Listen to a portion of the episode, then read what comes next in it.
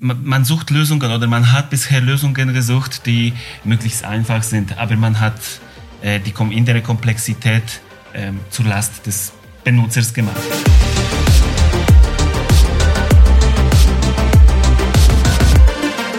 Tech Talks. Herzlich willkommen zum Experten-Talk zum Thema entkoppelte Frontends. Ich bin der Chris und ich beschäftige mich mit dem Thema, indem ich seit vier Jahren Frontend-Applikationen baue. Ich bin heute aber nicht alleine da. Hallo Nicola. Hallo Chris. Hallo zusammen. Ich bin der Nicola und auch ich beschäftige mich mit entkoppelten Frontends, jedoch aus, aus einer anderen Perspektive, und zwar der Entkopplung, sprich Integration. Dort geht es vor allem darum, Businessdaten modelliert bereitstellen, gerade in Richtung von entkoppelten Frontends, dass die können rund und flüssig laufen führen wir nicht nur ein Gespräch zusammen, sondern Chris, wir haben Fragen gesammelt, die unsere Hörerinnen und Hörer speziell interessieren. Wir werden die diskutieren und vielleicht auch das eine oder andere Beispiel aus unserem Consulting- und Projektalltag mit einbringen. Okay, dann legen wir los. Ja, gern. Wir haben hier unten Fragen, die wir gesammelt haben auf dem Laptop und ich würde sagen, wir legen gerade mit der ersten los. Warum braucht ein Unternehmen entkoppelte Frontends. Chris, was meinst du zu dem? Ja, ich denke, das Thema ähm, Kundenorientierung und Benutzerzufriedenheit ist da, ist da führend. Ähm, ich habe ein Beispiel. Vor ein paar Wochen wollte ich äh, meine Zahlungen im Online-Banking erledigen. Ich mache das meistens so stapelweise ähm, zu einem Zeitpunkt, wo das für mich geeignet ist, häufig am Wochenende oder am Abend. Und äh, ich habe mich eingeloggt und habe die Meldung bekommen, dass das System nicht zur Verfügung steht, dass ein Wartungsfenster gerade da ist. Ich war recht enttäuscht. Ähm, ich äh, erwarte von einer modernen, modern, modernen Online-Kanal von, von einer Bank, dass, ich, äh, dass mir das äh, ermöglicht wird, eben nach, nach, nach meinem Zeitplan so etwas zu erledigen. Ähm, und dann überlege ich mir manchmal, ob das wirklich so der, der, der passende Anbieter für mich ist.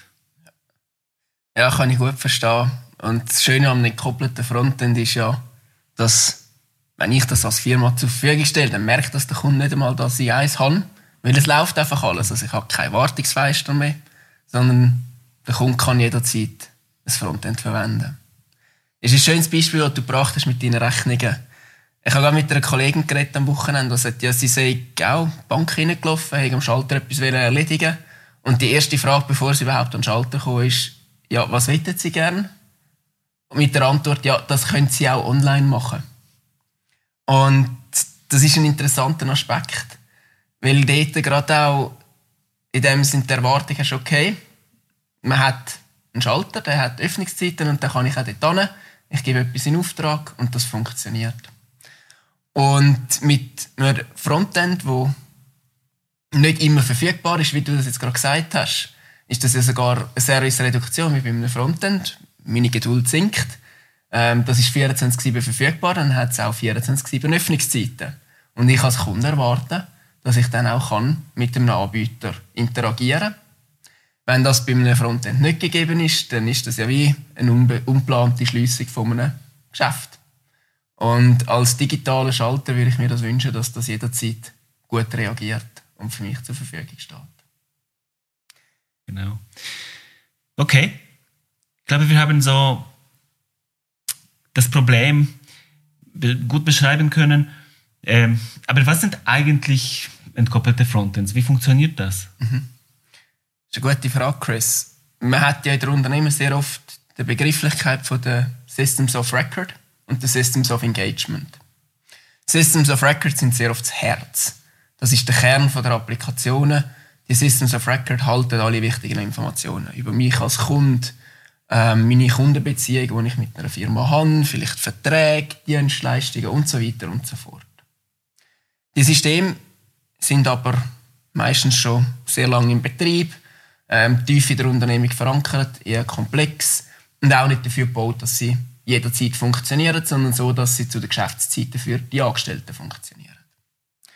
Das ist sehr gut, um die wichtigen Daten und Business-Objekte zu verarbeiten. Es eignet sich aber nicht gut für die Interaktion. Und zwar nicht unbedingt für die Interaktion mit Mitarbeitern, gerade wenn es der Vertrieb ist, der vielleicht nicht nur zu den Geschäftsstunden schafft, aber auch für die Kunden. Und gerade für sie sind die Systems of Engagement eben genau das Wichtige. Und Systems of Engagement kann es unterschiedliche geben. Ich glaube, die modernste und funktional beste Variante sind eben entkoppelte Frontends. Ähm, sie ermöglichen es dem Kunden, dem Anwender, jederzeit seine Aufgaben zu erledigen, seine, ihren Prozess weiter zu bearbeiten. Und das ganz unabhängig davon, ob jetzt die Systems of Record im Hintergrund laufen. Wir haben wirklich so eine Entkopplung dazwischen mit einer Integrations- oder Entkopplungsschicht, wo das Ganze trennt. Vorne durch können die Mitarbeiter arbeiten, hinten durch werden dann Daten persistiert, verarbeitet, in langsameren oder komplexen Prozessen. Und natürlich sehr oft auch Regulationen einhalten, Freigaben und so weiter und so fort, wo man am Kunden nicht zeigen will. Das ist ein eher businessnähe Perspektive. Chris, was denkst du aus technischer Sicht, was entkoppelte Frontends sind? Mhm. Du hast die Kernsysteme, die Fachsysteme beschrieben als, äh, als eher äh, nicht so modern, weniger an den Online-Betrieb geeignet. Sie sind häufig äh, nicht so gut anbindbar, die haben nicht so gute Schnittstellen, sie haben äh, Batch-Verarbeitungen, stehen ab und zu nicht zur Verfügung, können nicht so gut mit Last umgehen. Und äh, um die modernen Anforderungen von, von Benutzer ähm, zu erfüllen, braucht es Frontends, die, wie du gesagt hast, entkoppelt sind von diesen Konsequenzen von, von Kernsystemen. Und äh, das führt dazu, dass, dass die Daten aus den Kernsystemen nach vorne in Richtung Frontend ge, ähm, gepusht werden, möglicherweise über eine eventgetriebene Architektur. Und, und für solche Applikationen im Rahmen von einem Operational Data Store zur Verfügung stehen. Und so als ich als Benutzer habe immer Zugriff zu meinen Daten, kann, kann, kann Sachen nachschlagen. Und in die umgekehrte Richtung, wenn ich äh, ein Bedürfnis habe, ich möchte etwas erledigen, das Frontend soll das mir immer ermöglichen. Und so eine Applikation würde das entgegennehmen und ähnlich über ein Event nach hinten schieben. Und dann wird das von einem Kernsystem das verarbeitet und ich möglicherweise werde zu einem späteren Zeitpunkt vielleicht ähm, notifiziert. Was war, was war da, da, das Ergebnis von dieser Prozessierung? Genau. Und äh, wenn wir das so anschauen, ähm, das erinnert mich an das Reactive Manifesto.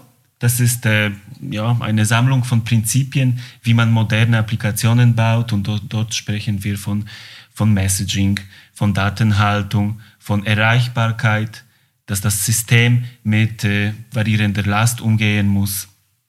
Genau, und so auf moderne An Anforderungen von, von Benutzer ähm, ausgelegt ist. Mhm. Gut. Genau. Ähm, ja, aber äh, welche Herausforderungen bring, bringen diese Konzepte mit sich? Kannst ja. du etwas dazu sagen, Nicola? Ja, gerne. Ähm, ich glaube, etwas, was mit den Herausforderungen zusammenkommt, dass wir uns das gewöhnt sind im Leben. Wir haben es ja wieder gesagt, wenn du jetzt in den Schalter gehst, noch immer, haben wir asynchrone Prozesse. Sprich, wir gehen an den Schalter ran, wir geben den Auftrag, wir reichen etwas ein, ähm, verabschieden uns und dann wird das Ganze irgendwo hinten dran verarbeitet. Wir merken gar nicht mehr genau, was vielleicht der nächste Schritt ist. Vielleicht können wir noch irgendwo einen Brief über mit der Bestätigung, ein E-Mail und wir wissen, was passiert. IT-Systemdesign ist interessanterweise sehr viel mehr synchron denkt. Sprich, man startet einen Prozess, der läuft, der wartet vielleicht auch irgendwo, bis er wirklich abgeschlossen wird. Für entkoppelte Frontends müssen wir dort umdenken. Also wir müssen wegkommen von dieser Synchronität hin zu einer Asynchronität.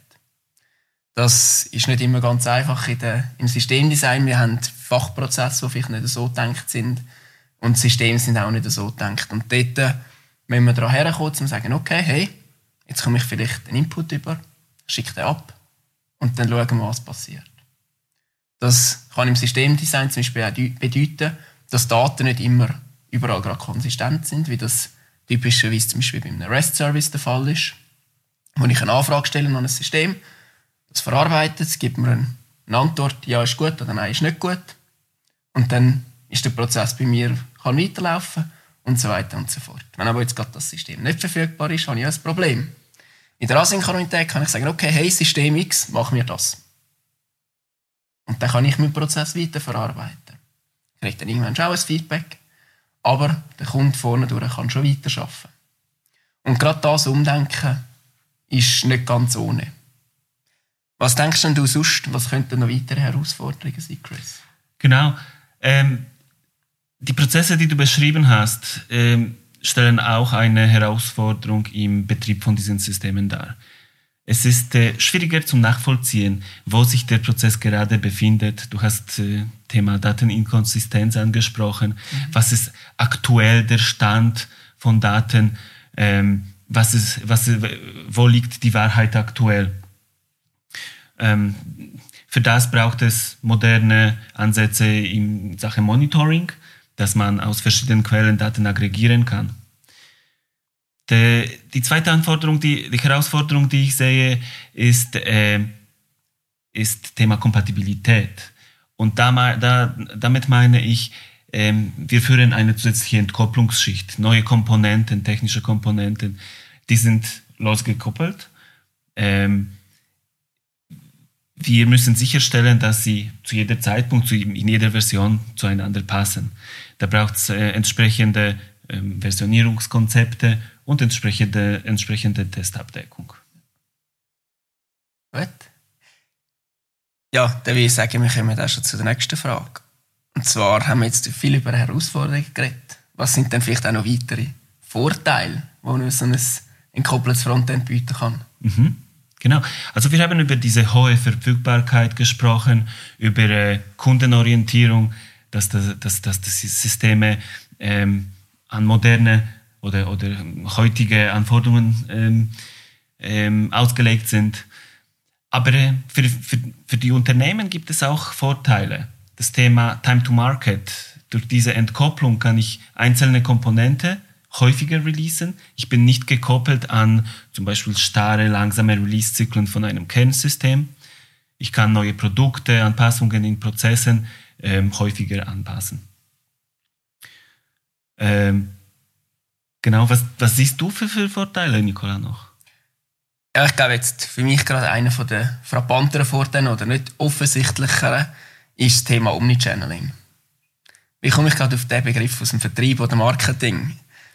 Man propagiert heute ja sehr oft, dass der Kunde eben nicht mehr nur einen Kanal hat, wo er mit einer Firma interagiert. Und das sehe ich jetzt bei meinem Kunden im Alltag sehr mhm. oft, sondern dass es verschiedene gibt. Also man hat eine physische, Berat eine persönliche Beratung, man hat vielleicht noch einen Online-Kanal für die eigenen Mitarbeiter in einem CRM, man hat ein Frontend für den Kunden von außen.